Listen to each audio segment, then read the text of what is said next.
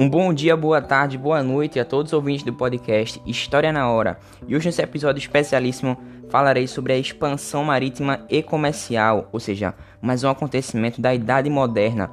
Mas não somente ficaremos fixos ao conceito, o que aconteceu nesse período, mas também relacionaremos com a nossa atualidade, ou seja, com os dias de hoje. Quais são os valores que essas grandes navegações passaram para os tempos atuais. E aí, meu caro ouvinte, como é que vai ficar essa situação? Quais são esses valores? Será que eles influenciaram de alguma maneira na economia, na nossa globalização? Já que para muitos estudiosos e historiadores, essas expansões marítimas elas foram um marco, o início justamente dessa globalização que hoje está tão avançada. E aí, meu caro ouvinte, como é que vai ficar essa situação? Então vamos nessa. Peço que você aperte seus cintos e vamos utilizando o meio de transporte naus e caravelas viajar até justamente esses séculos re respectivos à Idade Moderna, falando sobre essas expansões marítimas e comerciais. Então vamos nessa. Bom, antes de tudo, é importante citar a crise geral do século XIV, já que esse período é muito conhecido e debatido por ter sido atípico, ou seja, ele está dentro da Idade Média, mas ele tem características de períodos posteriores, e esse, esse momento ele é caracterizado, ele é batizado como justamente a Baixa Idade Média. Então, como eu falei, ele vai ter essas características de épocas posteriores, já que nele teve desenvolvimento do comércio, das feiras, universidades e rotas comerciais. E com isso justifica-se o surgimento de bancos e sistema financeiro atual, ou seja, perceba aí já a relação com a nossa atualidade, o surgimento dos sistemas financeiros. Além disso, foi nesse período que aconteceu a conquista da bacia do Mediterrâneo, e justamente nessa fase percebe-se a formação dos estados nacionais, com o pioneirismo da Península Ibérica, principalmente com Portugal, que unificou-se por volta do século XII como Estado nacional. Porém, existem causas para esse pioneirismo, dentre elas a posição geográfica favorável, que foi voltada para, para o Mediterrâneo, além do amplo litoral português, que justamente incentivava o comércio marítimo e forçava que com que a população ela vivesse nas proximidades do litoral. E esse contato com o mar era tão grande, assim como o brasileiro tem contato com o futebol. E foi Lisboa esse entreposto comercial, sendo uma parada, um porto para o Mar do Norte. E quando as embarcações é, tinham seus suprimentos acabados, sua água, potável que já tinha acabado, justamente em suas tecnologias, por não serem suficientes, eles acabavam indo para esses portos e lá eles poderiam abastecer e trocar mercadorias. Mas além de trocar mercadorias, ou seja, além desse âmbito econômico, existiam também trocas intelectuais, ou seja, trazia-se cultura, trocava-se cultura também. E essa precoce centralização política, ela fez com que a Península Ibérica, que era formada por ducados, principados, reinos pequenos, ou seja, com reis, ou seja, monarcas, sem tantos elevados poderes, fizeram com que essas áreas elas se centralizassem politicamente. Bem, e essa sociedade anteriormente era sustentada por títulos e terras e a partir também de laços matrimoniais.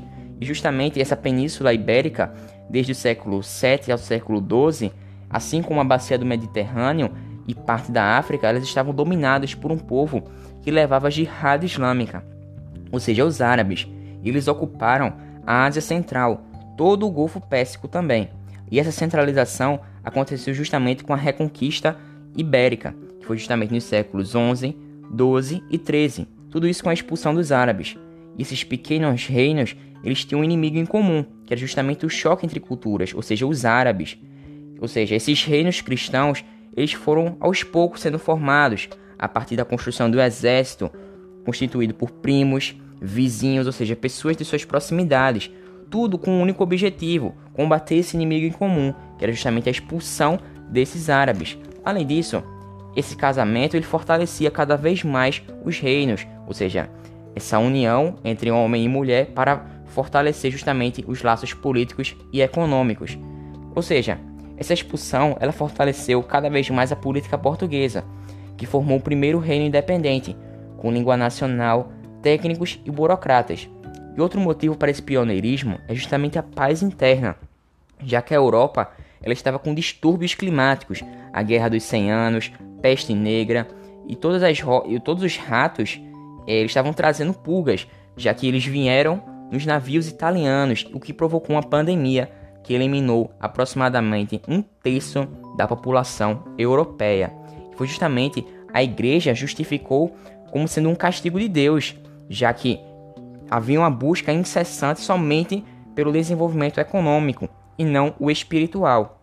Ou seja, para se livrar-se desse castigo de Deus, era necessário que esses cidadãos eles buscassem uma igreja próxima, e tais ações elas aumentavam cada vez mais a aglomeração e a taxa de contágio. E aí, meu caro ouvinte, será que toda essa semelhança é mera coincidência com a atualidade? Bom, veja aí todas essas relações com os tempos de hoje. Justamente a Europa ela vai estar em crise com essa Guerra dos 100 Anos, Guerra das Duas Rosas e também com a Jacques Riche, que vem de Jacques Bonhomme, que Jacques justamente era uma denominação dada pelo nobre francês de apontando o, o camponês sendo uma maneira pejorativa com que eles se referiam a esses camponeses, uma expressão idiomática. E com a vitória dessa Revolução Francesa, houve a defesa e a propagação da força popular, ou seja, a burguesia, as camadas mais baixas começaram a erguer-se economicamente. E nada mais popular que esse nome Jacques. Por isso, existia antes essa denominação pejorativa e após a vitória da Revolução Francesa, esse nome se popularizou por ele ser mais relacionado às camadas mais pobres. Justamente esses hábitos dos nobres, eles passaram a ser propagados justamente para a população em geral, que era a maioria.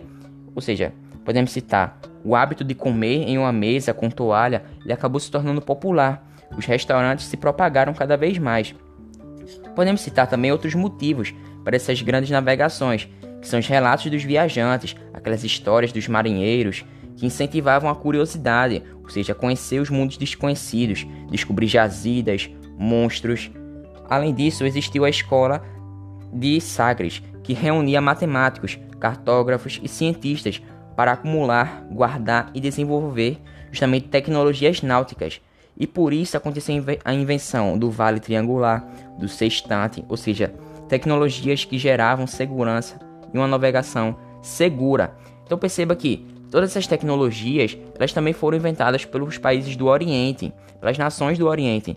Então, o que os europeus fizeram foram desenvolvê-las, ou seja, aprimorá-las e também propagá-las. Então, justamente perceba essa relação do desenvolvimento tecnológico, da globalização, as pandemias, ou seja, quanto mais globalizado o mundo está, mais disseminados os vírus serão, ou, ou então qualquer outro agente infeccioso. Perceba também a formação de uma língua nacional, de uns estados independentes, ou seja, a centralização política.